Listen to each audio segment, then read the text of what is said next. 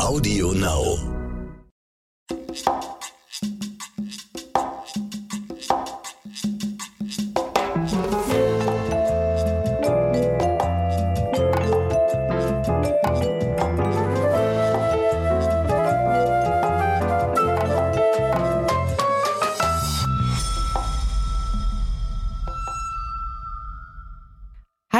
Zuhörerinnen und Zuhörer, wir begrüßen euch zu einer neuen Podcast-Folge von Crime and the City. Ja, schön, dass ihr dabei seid. Ich kann mir immer noch nicht fassen, dass schon wieder Mitte Februar ist. Äh, das Jahr rast. Also gefühlt war doch gerade noch Weihnachten und Silvester, oder? Geht mir auch so, aber das liegt an der ganzen Arbeit. Die Geschichten überschlagen sich ja gerade und man kommt irgendwie auch kaum zum Durchatmen. Aber irgendwie ist das ja auch immer so. Wobei der Januar war ja irgendwie zum Wegschmeißen. Stimmt, aber so können wir euch wenigstens immer top aktuelle Folgen liefern und es wird nicht langweilig. Unser heutiger Fall ist mal wieder besonders hart äh, und deswegen nichts für schwache Nerven. Ich sage das diesmal wirklich nicht ohne Grund, denn selbst mir ist bei den ganzen Details, die ich hören musste, etwas schummerig geworden und ich möchte behaupten, ich bin eigentlich recht hart im Nehmen. Würde ich auch sagen, ja. Wir wollen euch von der jungen Afghanin Mayam H. erzählen, die aufgrund ihrer westlichen Lebensweise beziehungsweise aufgrund des Wunsches danach von ihren eigenen Brüdern Sayed und Sayed brutal ermordet, in einen Koffer gesteckt, nach Bayern transportiert und da in einem Erdloch verscharrt worden sein soll. Also ich erinnere mich noch, das Ganze ist ja erst Mitte letzten Jahres passiert, ne? Mhm. Es war wirklich eine ziemlich schreckliche Tat. Es gab ja auch dann ganz viele Diskussionen um Femizide und Ehrenmorde und so weiter. Aber das Thema wollen wir heute nicht unbedingt aufmachen. Wir wollen euch lieber erzählen, wie tragisch und vor allem wie traurig es ist, wenn eine junge Frau und Mutter nicht selbstbestimmt ihren Weg gehen darf, ne?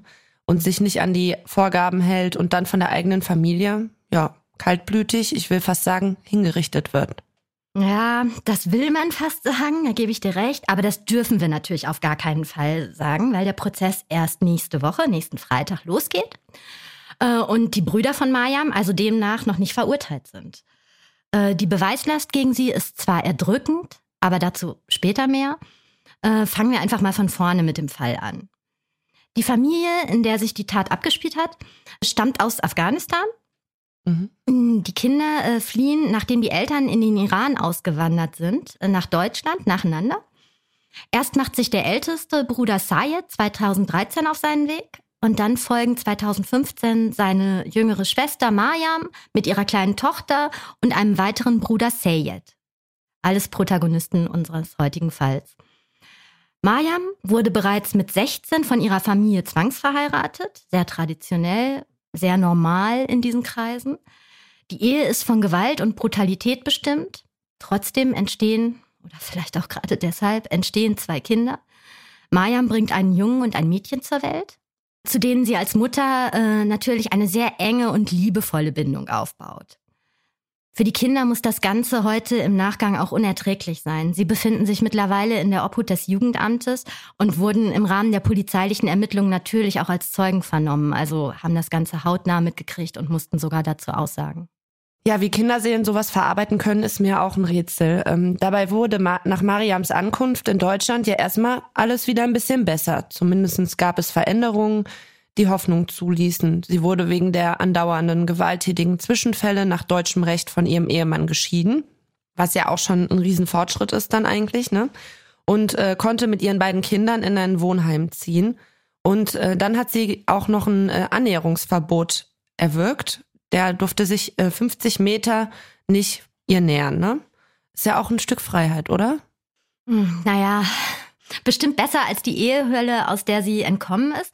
Aber von Freiheit kann hier nicht die Rede sein. Ihr hochgradig traditionellen Brüder und witzig, beide geben an, nicht unbedingt religiös, sondern wirklich eher traditionell zu sein und ein mittelalterliches Weltbild zu haben äh, und deswegen so an ihrer Rollenvorstellung bezüglich der Frau festzuhalten. Auf jeden Fall, diese beiden Brüder übernehmen nun die komplette Kontrolle über ihr Leben. Sie wollen der Schwester zeigen, wo es lang geht und sie für ihr unehrenhaftes Verhalten bestrafen. Weil sie sich geschieden hat, ne? Ja. Ähm, so haben sie das aber natürlich nicht selbst ausgesagt, sondern sie haben die Taten sprechen lassen, ne? Die Kinder von Mariam oder Mayam äh, und auch ihr Umfeld berichten, dass ihre Brüder sie gedemütigt und schikaniert haben. Äh, sie haben ihr keine Luft zum Leben gelassen, wollten ihre Kontakte kontrollieren, beziehungsweise ihr verbieten, äh, sie weiter zwingen, gegen ihren Willen das Kopftuch zu tragen. Enge Kleidung ist tabu und so weiter. Also so einfach ist sie da nicht rausgekommen aus diesen Strukturen, ne? Es wird noch besser. An den Wochenenden sind sie regelmäßig bei ihrer Schwester und den Kindern eingefallen.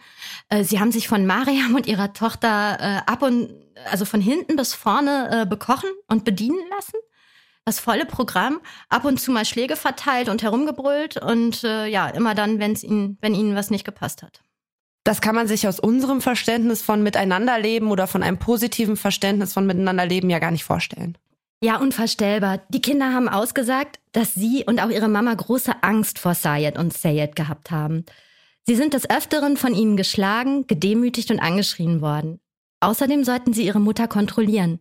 Speziell den Jungen haben die beiden dafür versucht zu instrumentalisieren. Er sollte seine Mutter denunzieren und durfte deshalb auch irgendwann von der Prügel, ich muss euch bedienen Seite zu den Männern aufsteigen.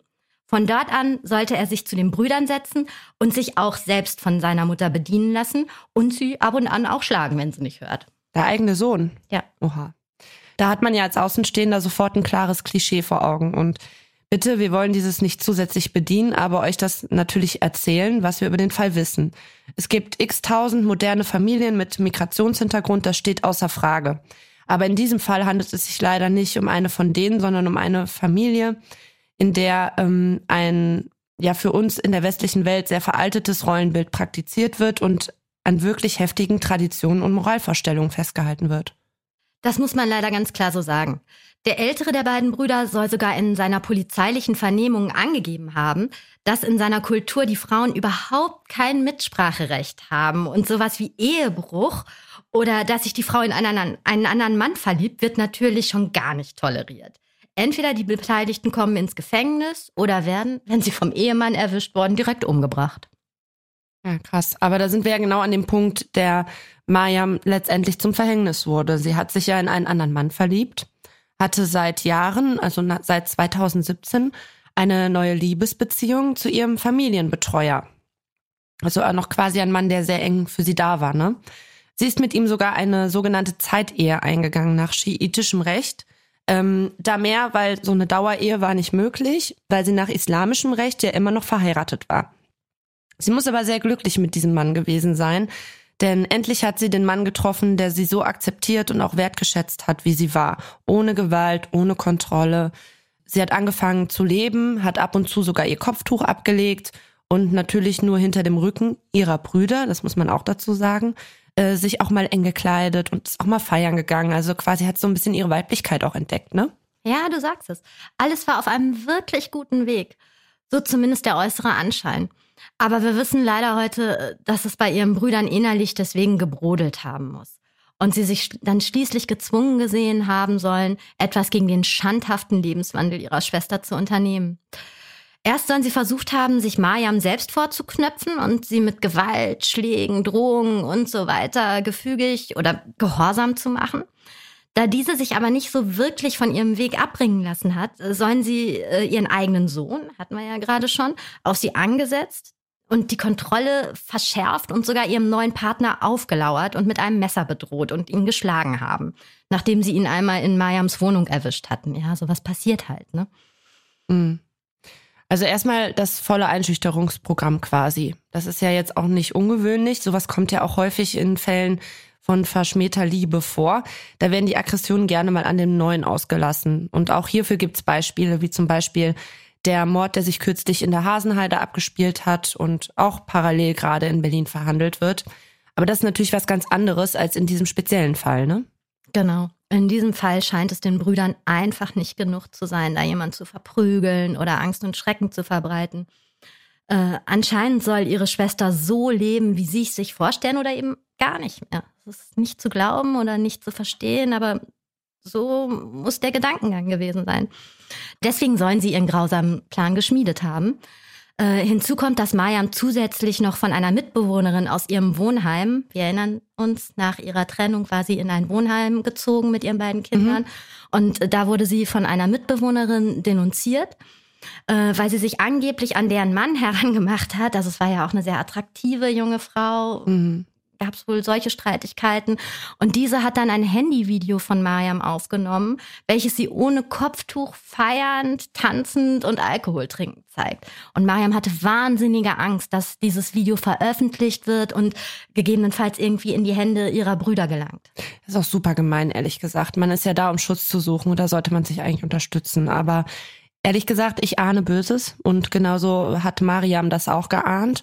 Sie hat nämlich mehrfach über ihren eigenen Tod und auch über die Vermutung, dass ihre Brüder sie umbringen werden, gesprochen. Mit Freundinnen, mit ihrem neuen Partner. Mhm. Sie ist sogar mal zur Polizei und hat sowas geäußert. Mhm. Also sie muss wirklich richtig Panik gehabt haben und hat alles versucht, es zu verschleiern, beziehungsweise endlich eine Scheidung nach islamischem Recht zu erwirken, um frei für eine neue Dauerehe zu sein. Und die hätten die Brüder ja dann geduldet, ne, eventuell. Ja, mal ehrlich, äh, Glaubst du das wirklich oder hat sich da die Welt vielleicht ein wenig schön geredet? Also sie hat daran geglaubt, dass ihre Brüder irgend, also wenn das alles rechtens läuft und so und dass die dann ihren Segen geben. Aber ich glaube, das war eher nach dem Motto, man wird ja wohl noch trauen dürfen. Die Brüder scheinen mir derartig tyrannisch und nicht erreichbar gewesen zu sein, dass die mit Sicherheit äh, auch nicht hätten, ihr, also ihr sowas auch nicht hätten durchgehen lassen. Mhm. Ich glaube da nicht dran. Aber gut, äh, sie hat gehofft. Ähm, ganz egal, denn dazu kommt es ja leider sowieso nicht mehr. Die beiden Brüder sollen einen perfiden Plan geschmiedet haben, wie sie ihre Schwester für die Schande bestrafen können, die sie über die Familie gebracht hat. Und dieser Plan, halte ich fest, der soll übrigens auch mit den Eltern und der restlichen Familie abgesprochen worden sein. Mariams Vater äh, war alles egal, den hat er eigentlich fast gar nicht mehr interessiert, der Plan, weil er seine Tochter sowieso direkt verstoßen hat und von der gar nichts mehr wissen wollte. Und die Mama hat sich wohl äh, gegen eine Tötung ihrer, ihres Kindes, ihrer Tochter ausgesprochen, hat aber dann nichts mehr erwirken können. Und äh, die Infos, also Mariam wusste das auch, hat sie von ihrer Schwester bekommen. Also ihre Schwester hat sie quasi im Vorfeld sogar gewarnt. Wie man das eigene Kind töten lassen kann, das ist mir absolut unverständlich. Ne? Also da muss doch auch Liebe sein, trotz der ganzen Sache. Und dann auch noch, wie das Ganze sich abgespielt hat. Also Mariam soll sich sicher fühlen, beziehungsweise sie sollte keinen Verdacht schöpfen.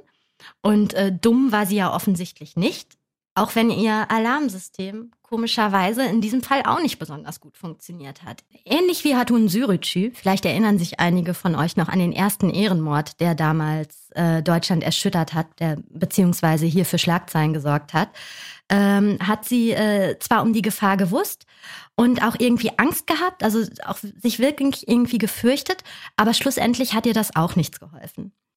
Sie hat keinerlei Verdacht geschöpft oder zumindest hat man davon nichts gemerkt, als ihr älterer Bruder ihr erzählt hat, dass er einen Wohnungsbesichtigungstermin für sie arrangiert hat und deswegen sogar extra aus seinem Wohnort Donauwörth anreisen und den mit ihr wahrnehmen will.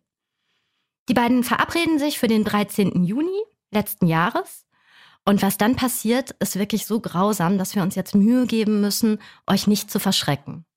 Die Ermittler sind sich sicher, dass Mariam an diesem Tag auf jeden Fall vor 16 Uhr getötet wird. Ihre Brüder haben sich bei der Polizei zwar zum Teil eingelassen, aber kein Geständnis abgelegt, sodass man die Tat anhand der Beweise rekonstruieren muss. Das wird dann auch vor Gericht nochmal spannend. Der Prozess gegen Sayed und Sayed geht übrigens, wie ich ja eben schon gesagt hatte, nächste Woche am 18. Februar los. Da wirst du ja dann auch wieder sein, ne? Und dir das anhören. Ähm, die Polizeiarbeit ist ja dann in so einem äh, Fall vergleichbar wie mit Puzzle, ne? Also viele Teile werden zusammengefügt und das äh, ergibt dann das Gesamtbild. Wie, inwieweit war den Beamten das denn da möglich? Wie lief das hier ab? Naja, relativ gut war ihnen das möglich. Äh, der Prozess wird, wie gesagt, eröffnet. Das heißt, man konnte genug zusammenklauben, um da wirklich äh, eine Anklage zu formulieren. Ähm, also es das heißt wirklich, man hat genügend Beweis, Beweismittel gegen sie sammeln können und zwar in jeglicher Form. Da spielen Zeugenaussagen, Handydaten, aber auch DNA-Spuren eine wichtige Rolle. Mariam war ja zum Beispiel am Tatmorgen mit ihren beiden Brüdern verabredet. Davon hat sie freudig und auf die mögliche neue Wohnung äh, hoffend mehreren Freunden, sogar ihren Kindern erzählt. Bereits ab 10 Uhr morgens äh, ist sie dann nicht mehr erreichbar gewesen und ihr Handy ausgeschaltet. Vor allem ihr Freund und ihre Kinder haben sich natürlich sofort massive Sorgen gemacht und äh, sie, oh, lass mich lügen, ich glaube, einen Tag später direkt als vermisst gemeldet. Hm. Ähm, und man kann sich jetzt wundern oder nicht. Ihre Brüder, die ja sonst die totale Kontrolle über sie ausgeübt haben und über jeden ihrer Schritte informiert sein wollten, sind die einzigen, die sich fast gar nicht für ihr Verschwinden interessieren.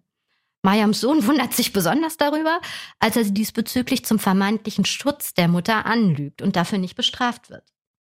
Mhm, okay. Also es ist wirklich traurig. Es klingt wie ein sehr fieser Hinterhalt. Es gab ja nie einen Besichtigungstermin, wie man heute weiß, ne? Nee, da hast du recht. Den gab es natürlich nicht. Was Mayam genau erleiden musste, nimmt sie größtenteils mit ins Grab. Aber einige Schlüsse kann die Rechtsmedizin dann natürlich schon ziehen. Die Leiche der jungen Frau wurde im August letzten Jahres in Bayern am Ortsende von Holzkirchen verscharrt im Wald gefunden. An ihr wurde dann damals das Furchtbare sichtbar, was Mariam erleben musste. Sie wurde aus ihrem eigens für sie ausgehobenen Grab geborgen. Circa 30 Zentimeter lag sie unter der Erde. Ihr Kopf war mit, der, mit einer blauen Plastiktüte überzogen, die mit Klebeband am Hals befestigt war. Außerdem waren darunter auch Mund und Nase nochmal extra dick mit Klebeband umwickelt und auch ihre Handgelenke. Um ihren Hals war ein schwarzes Tuch gewickelt und er wurde mit einem breiten Schnitt durchtrennt.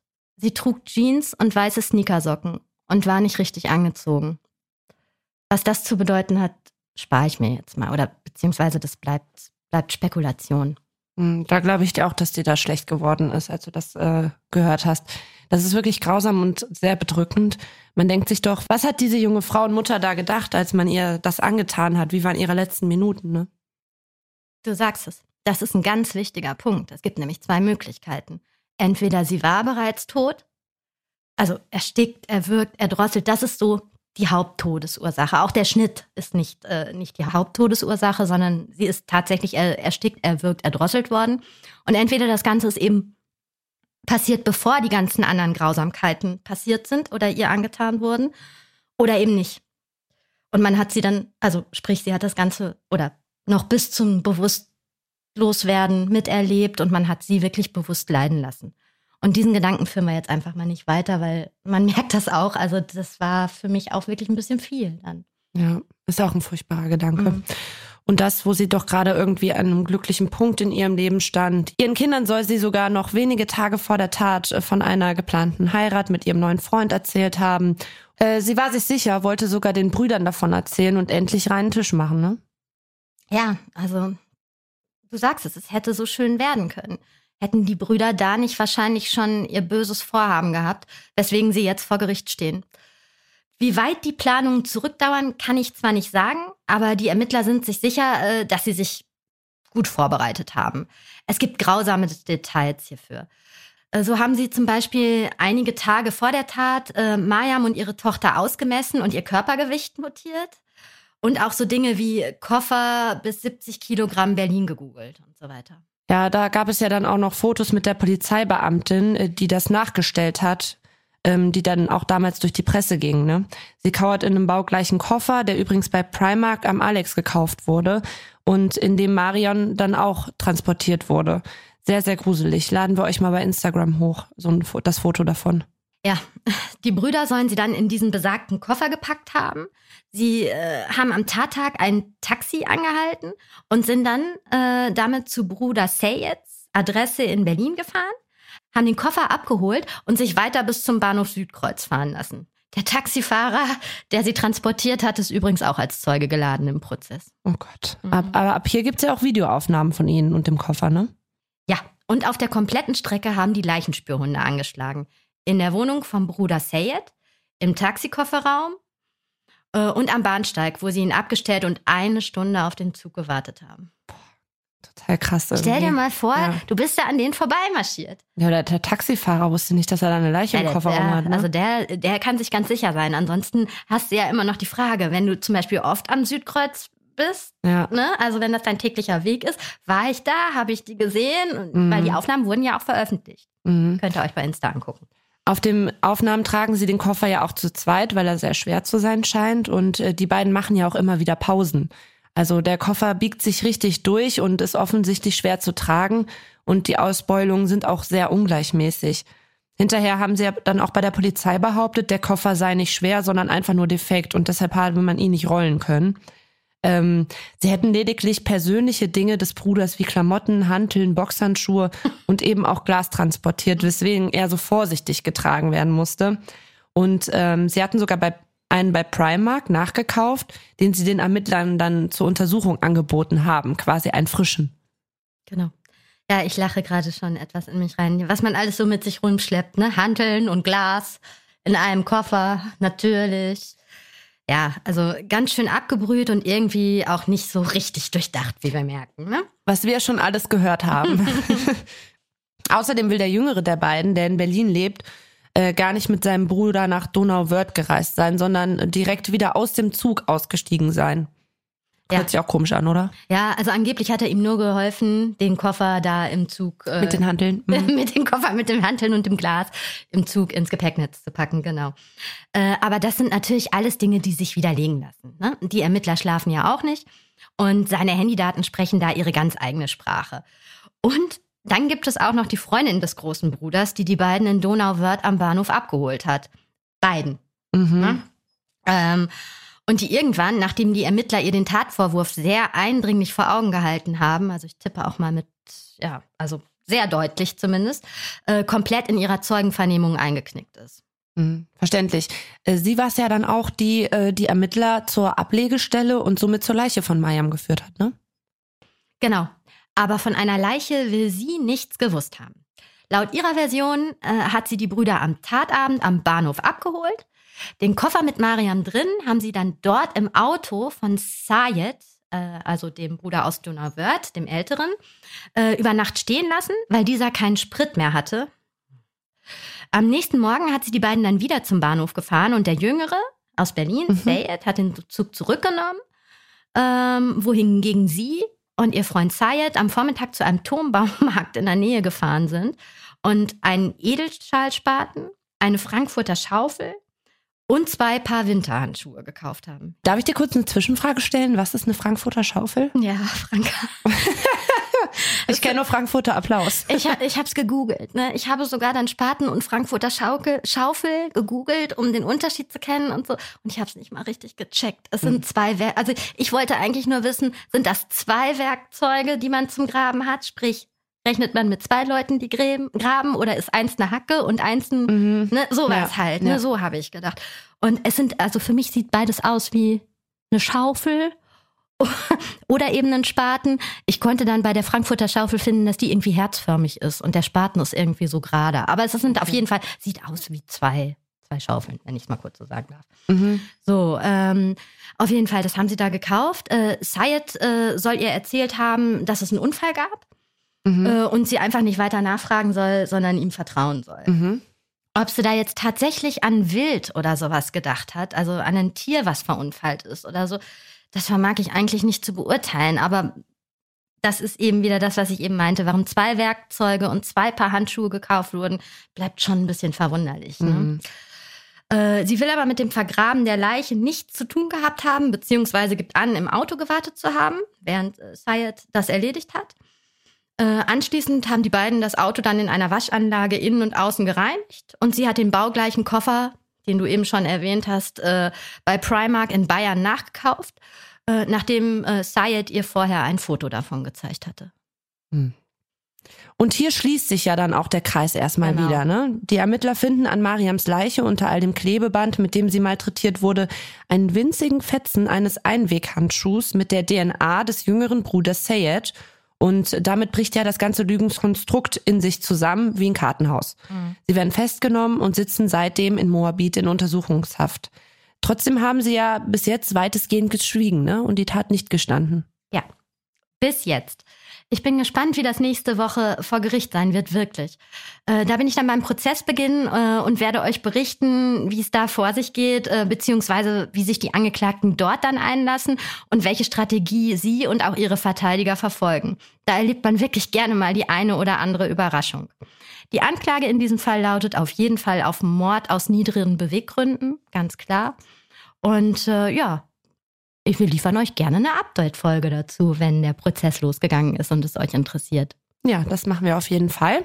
Und äh, dann sind wir mit unserer Folge heute schon wieder durch. Wir wünschen euch ein sehr, sehr schönes Wochenende. und freuen uns, wenn ihr mal bei Instagram vorbeischaut, crimeinthecity.berlin. Wir werden auch wieder Fotos und Videos zu dem Fall posten. Ähm, vor allen Dingen dieses Foto mit der Polizistin im Koffer, das finde ich ja interessant. Genau, guckt euch das bei Instagram mal an äh, und auch ich wünsche euch ein schönes Wochenende. Macht's gut, bis zum nächsten Mal.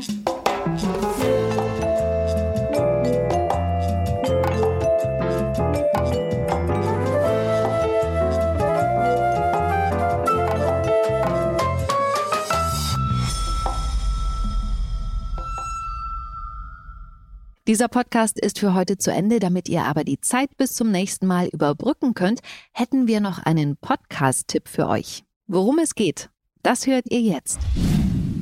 Hallo, hier ist Martin Tietjen vom Let's Dance Podcast.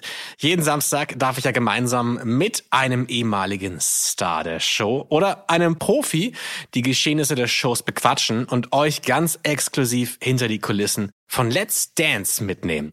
Wer hat überrascht? Wer ist rausgeflogen? Wer sind die Profitänzer und Tänzerinnen? Und warum, um alles in der Welt, guckt der Lambi eigentlich immer so grimmig?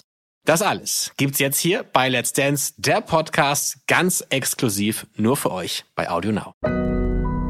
Audio Now.